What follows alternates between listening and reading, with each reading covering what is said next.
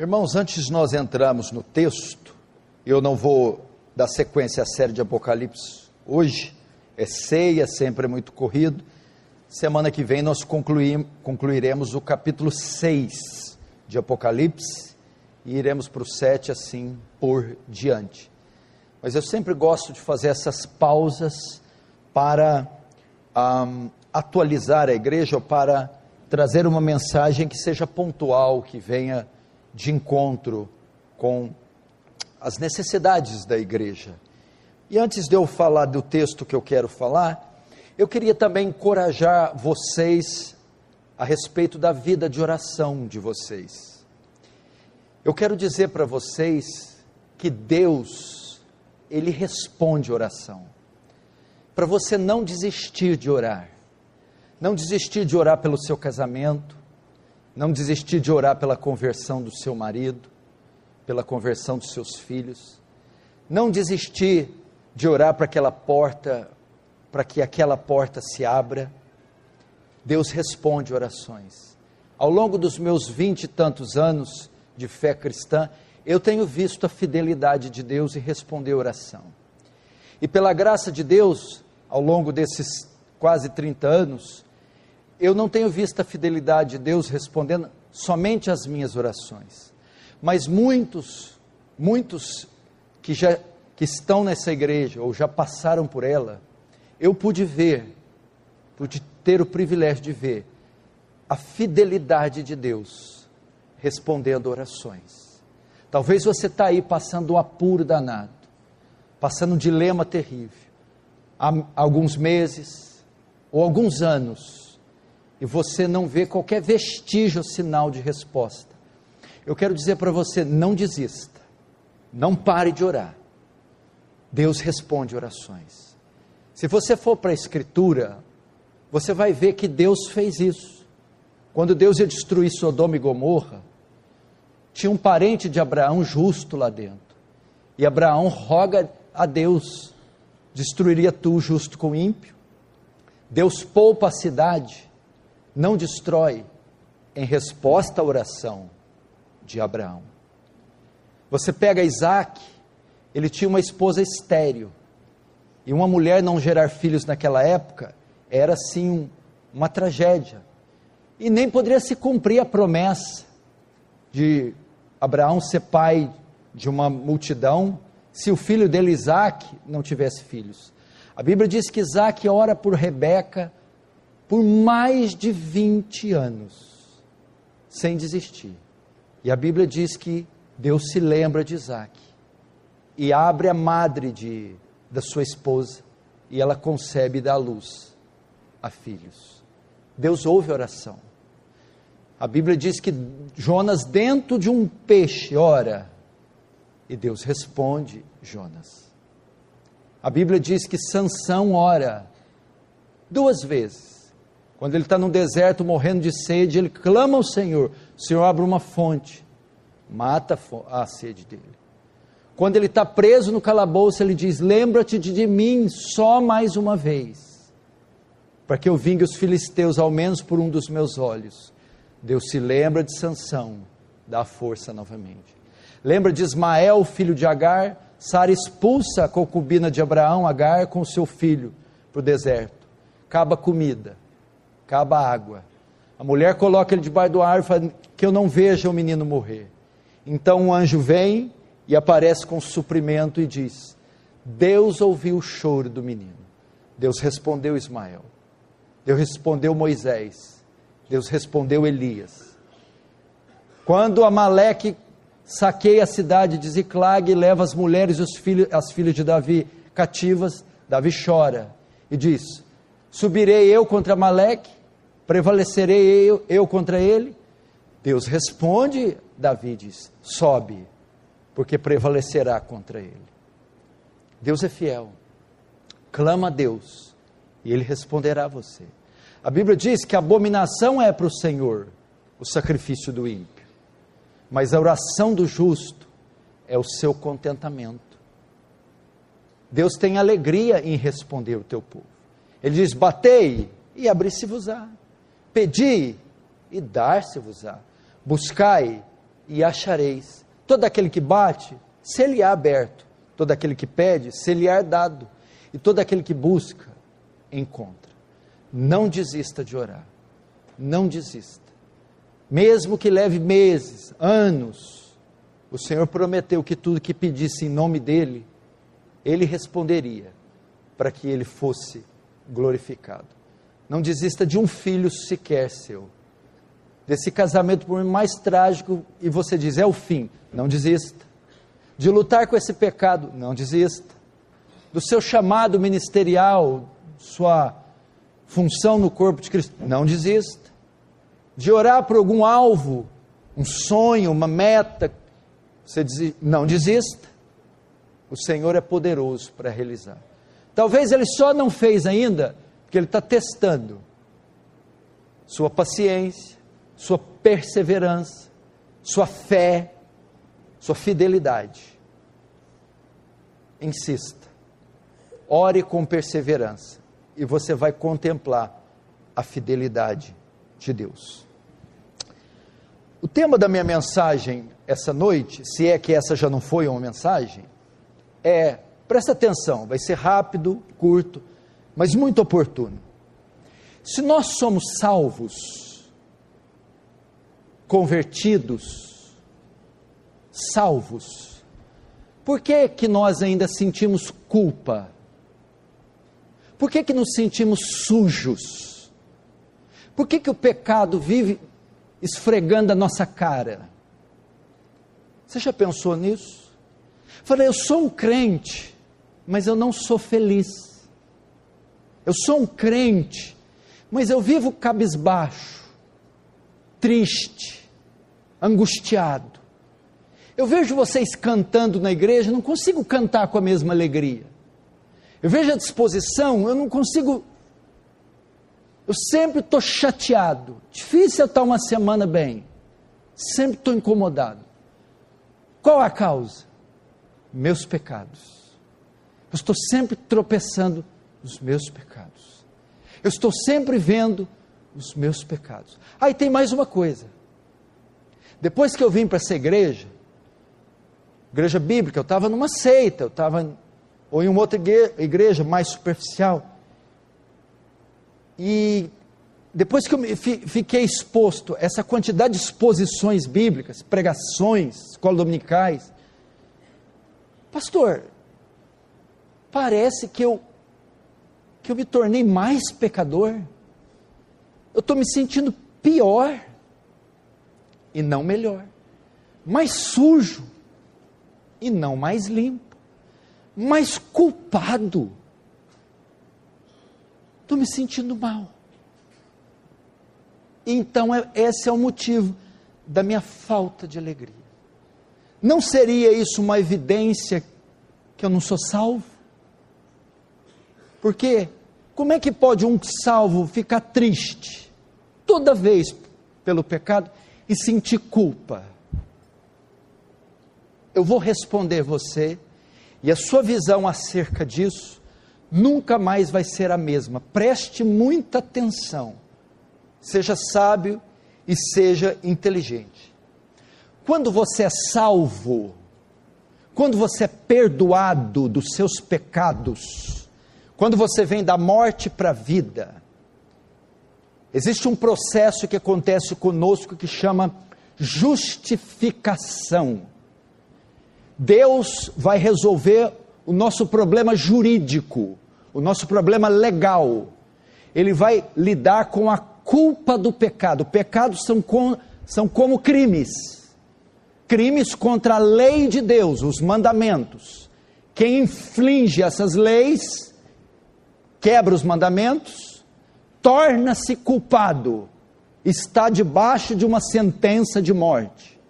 Ao crer, essa sentença é retirada, e é retirada a culpa, de modo que aquele que crê não pode mais ser acusado de nenhum pecado, não pode ser condenado mais de nenhum pecado.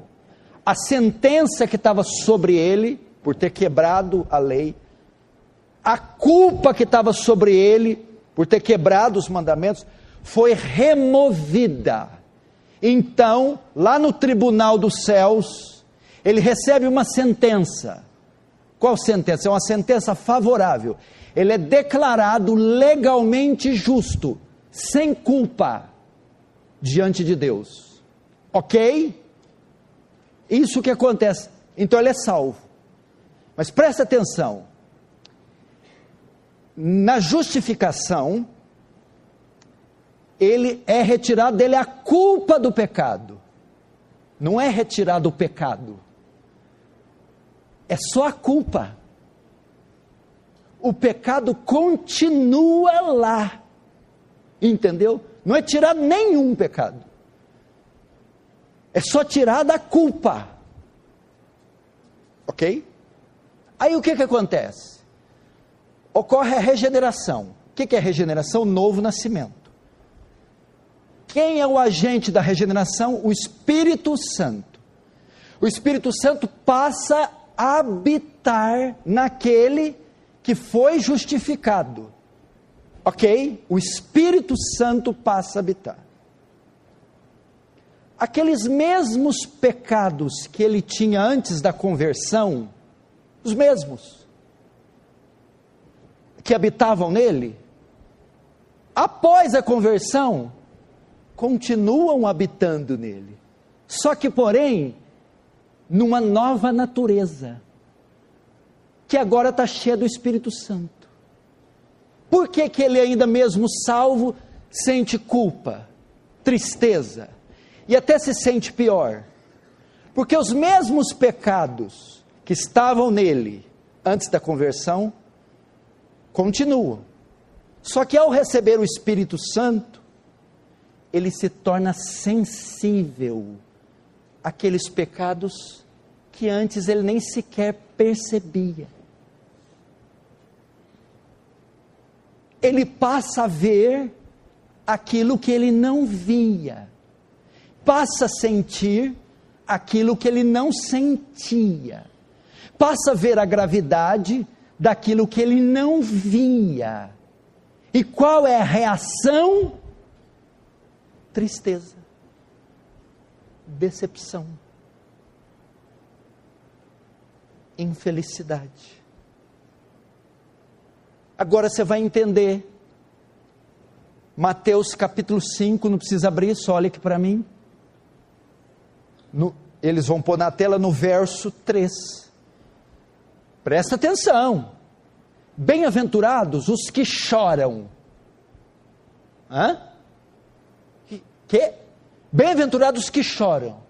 Como assim? O que quer dizer bem-aventurado? Bem-aventurado quer dizer felizes, ditosos, plenos. Melhor, mais que felizes. Tá, felizes os que choram. Para ficar melhor é assim, ó. Felizes os infelizes. Uai, Jesus ficou doido. Felizes os infelizes. Feliz é quem chora, mas não, feliz é quem ri, Jesus. Jesus, não, feliz é quem chora. Jesus, feliz é quem ri. Não, feliz é quem chora. O que, que é essa bem-aventurança? Ela é uma característica do salvo. Quando você se converte, instantaneamente você recebe ela. Você passa a ser um bem-aventurado e você passa a chorar todo salvo verdadeiro recebe nele o choro. Bem-aventurados que chora. Mas chora pelo quê? Primeiro, não é qualquer choro, porque todo mundo chora. Vai num velório, chora. Vê uma cena de novela, chora. Descasca cebola, chora. Qual que é choro aqui? Ela é a consequência da primeira bem-aventurança.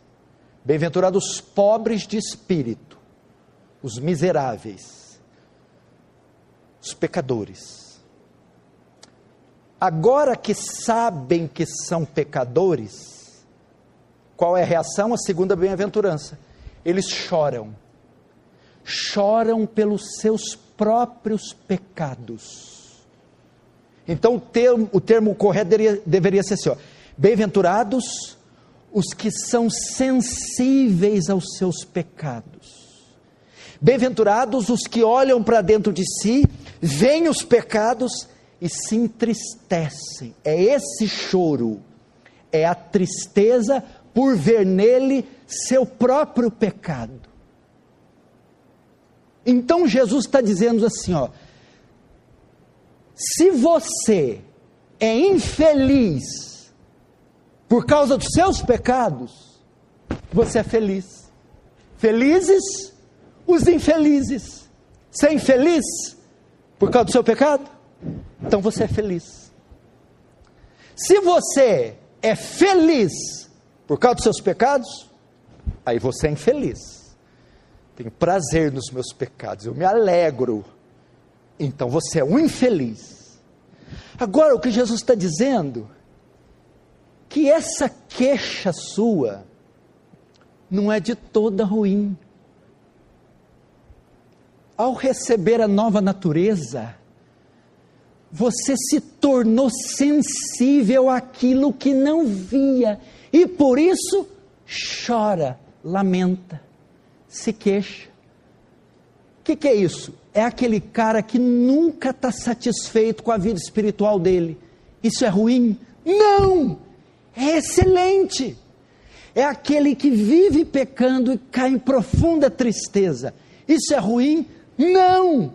É excelente! Por quê? Porque ele é um feliz infeliz. Entendeu, seu infeliz? É assim a vida cristã. Falei que você ia dar uma ribada, eu falei. Que, peraí, peraí, o senhor está dizendo que não tem nada de errado comigo? Se você está feliz com seus pecados, tem. Mas se você está jururu, quase entra num quadro depressivo, por causa do pecado, bem-aventurado é você. Felizes os infelizes. E tem mais. Tem mais. Quando o verdadeiro cristão piedoso, ele sempre estará triste com seus pecados. Ele sempre estará incomodado com seus pecados. Por você ter uma ideia, Paulo se considerava o principal dos pecadores. Paulo, eu, Paulo, o principal aqui quer dizer o pior o maior dos pecadores. Mas como? É o homem mais santo. Paulo, após a conversão, o que, que ele passou a pecar menos? Nós pecamos menos quando nós nos convertemos. Isso é óbvio. Mas nos sentimos pior.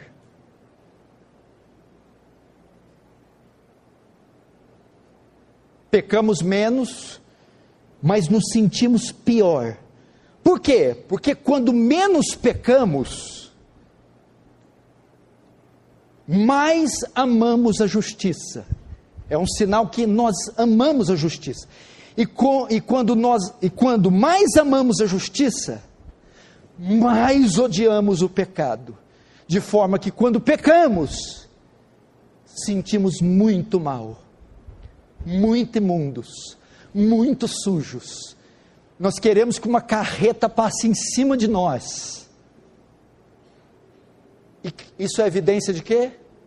Não é do nosso amor pelo pecado, é do nosso ódio por ele. Não é do nosso ódio pela justiça, é do nosso amor para a justiça. Então, quanto mais você ama a Deus, mais você odeia. Por isso, que quando você comete o pecado, você fica triste, muito triste.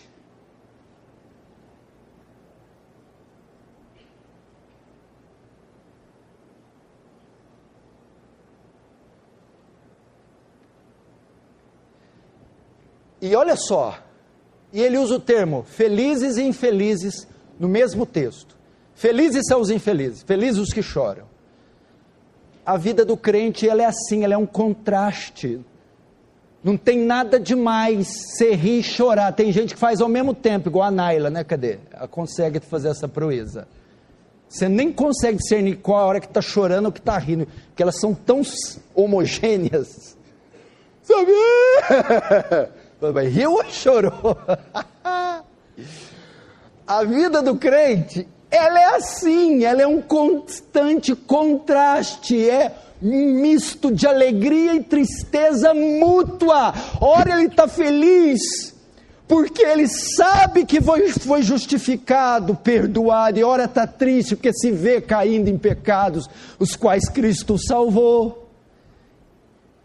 É normal esse gráfico meio oscilante do crente. A vida cristã é feita assim. Por isso somos felizes mesmo sendo infelizes. E o Senhor quer que arranquemos triste, quer que arranquemos alegria do profundo da nossa tristeza. Você quer ver uma evidência disso? Abre comigo no Salmo 51. Olha aqui um homem feliz. Isso aqui é um bem-aventurado, olha aqui.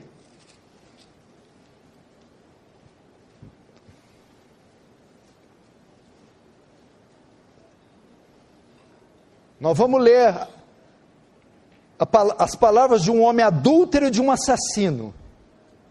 Salmo 51, verso 1.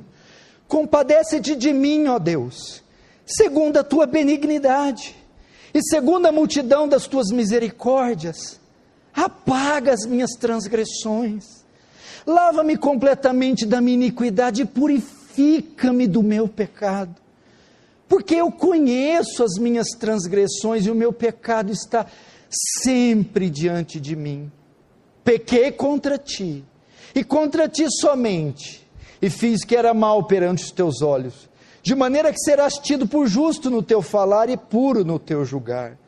Eu nasci na iniquidade, em pecado me concebeu minha mãe. Eis que te comprases na verdade, no íntimo e no recôndito, me fazes conhecer sabedoria. Verso 7: Purifica-me com sopo e ficarei limpo. Lava-me e ficarei mais alvo que a neve. Faz-me ouvir o júbilo e alegria, para que exultem os ossos que esmagaste. Esconde o rosto dos meus pecados e apaga todas as minhas iniquidades.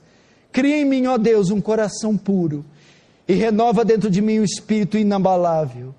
Não me repulse da tua presença, nem me retire do teu espírito restitui a alegria da salvação e sustenta-me, sustenta-me com o espírito voluntário. Então ensinarei os transgressores teus caminhos, e os pecadores se converterão a ti. Até aí, volta para Mateus 5. Pastor, de quem foram essas palavras? De um bem-aventurado. Como é que é? De quem foi? De um homem feliz. Não, pastor, é o salmo mais triste da Bíblia. Não, não é. Porque a tristeza dele era pelo pecado. Ele está confessando, se entristecendo. Eu sinto o meu pecado, eu vejo o meu pecado, eu percebo o meu pecado, estou abatido pelo meu pecado, odeio o meu pecado, não suporto o meu pecado. Feliz.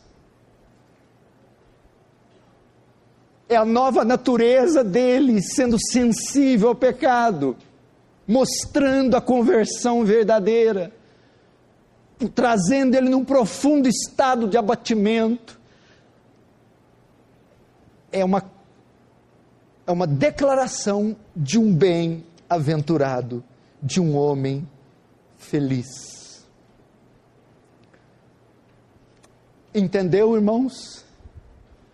aqueles pecados residentes na velha vida continuam residentes na nova. Eles não foram tirados, eles agora estão dominados, mas a presença deles continua. De modo que agora, com a nossa nova natureza, nós ficamos sensíveis. E a reação consequente é tristeza Agora eu vou terminar dando alguns conselhos para você não ficar culpado. Para aqueles que ainda carregam a culpa e não sabem lidar com essa realidade, essa revelação que eu trouxe aqui. Primeiro, como eu me livro da culpa? Como eu posso ter alegria, mesmo sendo um pecador perdoado? Primeiro, sentir o peso do pecado e se entristecer por ele é uma prova que você é filho de Deus. Primeiro conselho para você ter paz, alegria e tirar a culpa. Sentir o peso pelo pecado e se entristecer por ele não é algo negativo, é positivo, é uma prova que você é filho de Deus. Segundo as Coríntios 7:10 diz que a tristeza segundo Deus gera arrependimento para a vida. Essa tristeza é boa, essa tristeza gera vida, essa tristeza é uma evidência do Espírito Santo. Segundo conselho, lembre-se de que você já foi perdoado desses pecados que te incomodam, desses aí, desses, você já foi perdoado. Romanos 8. E agora? Nenhuma condenação há para os que estão, estão em Cristo Jesus. Ainda que seus pecados sejam vermelhos como a escarlata, eu os farei alvos como a neve. Lembre-se, você já foi perdoado. Você foi perdoado dos pecados do passado, dos pecados do presente e até dos que você nem cometeu ainda você já foi perdoado. Terceiro, lembre-se que esse perdão baseou-se na graça de Deus e não nos seus méritos. Não foi um perdão que ele concedeu mediante as suas obras, sua bondade. O perdão foi concedido baseado na sua graça. Foi gratuito pela graça sois salvos por meio da fé. Isso não vem de vós, é dom de Deus. Não vem de obra para que ninguém se glorie. Esse perdão não foi por causa dos seus méritos, foi apesar dos seus deméritos. Ele não viu nada em você, ele quis, é um presente. Quarto, esqueça desses pecados. Você gosta de sofrer, hein? É brasileiro mesmo, né? Esqueça desses pecados. Tem coisa melhor para pensar, não? Olha o que está em Isaías. Eu, por amor de mim, dos seus pecados, não me lembrarei mais. Se nem Deus vai lembrar, quem é você para ficar lembrando? Esqueça. Miqueias diz que eu lançarei no fundo do mar seus pecados. Ao invés disso, diz faz o que está em Lamentação, capítulo 3.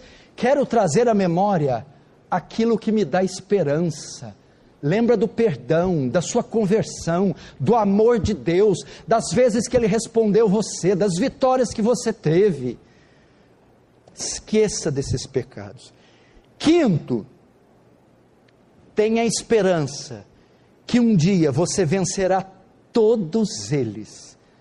Se não vejamos a promessa que segue a bem-aventurança. Mateus 5, verso 4. Está escrito assim: Bem-aventurados que choram, agora olha a promessa, porque serão consolados. Aqui tem duas formas do cumprimento dessa promessa. Escuta, bem-aventurados que choram, porque serão consolados. A ideia é aqui, ó.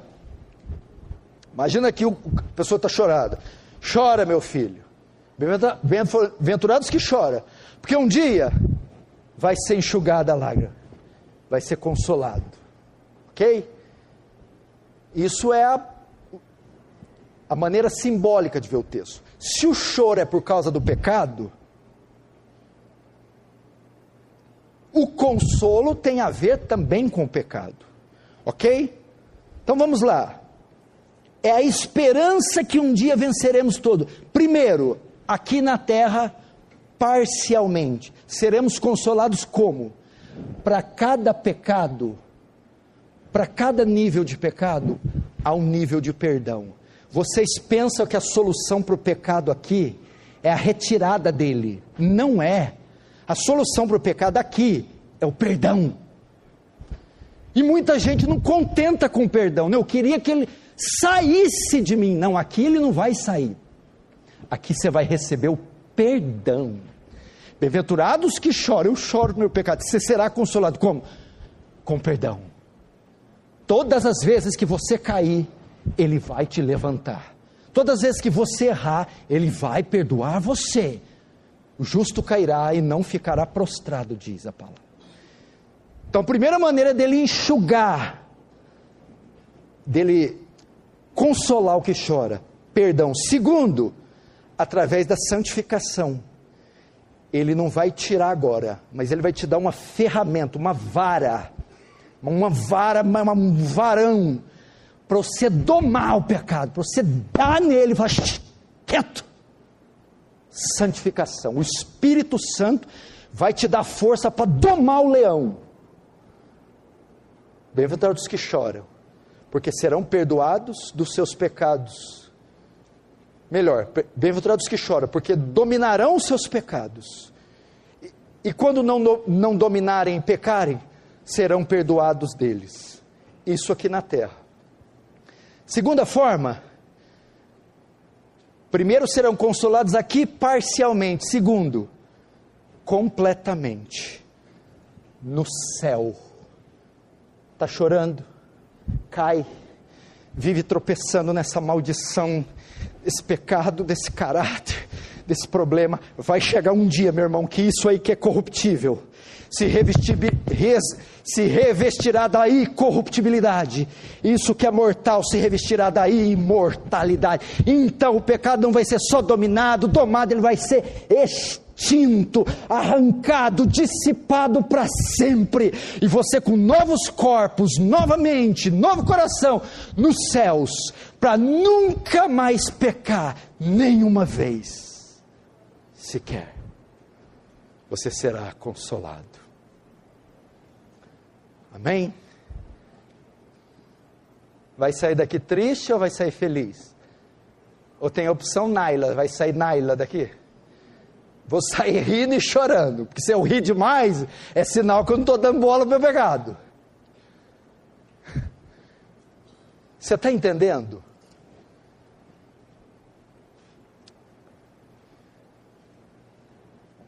Sem culpa, então só repetindo.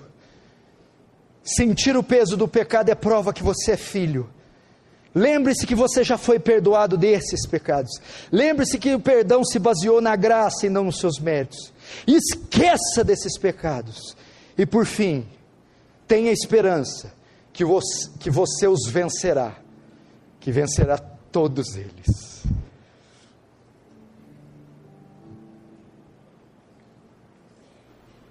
Está triste? Estou comete pecado e não sai dando risada? Não, não sou. Não sai. Sou infeliz. Felizes os infelizes. Vou terminar com essa frase.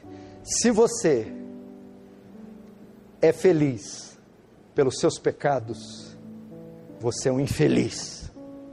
Se você é um infeliz por cometer seus pecados, então, de fato, você é feliz.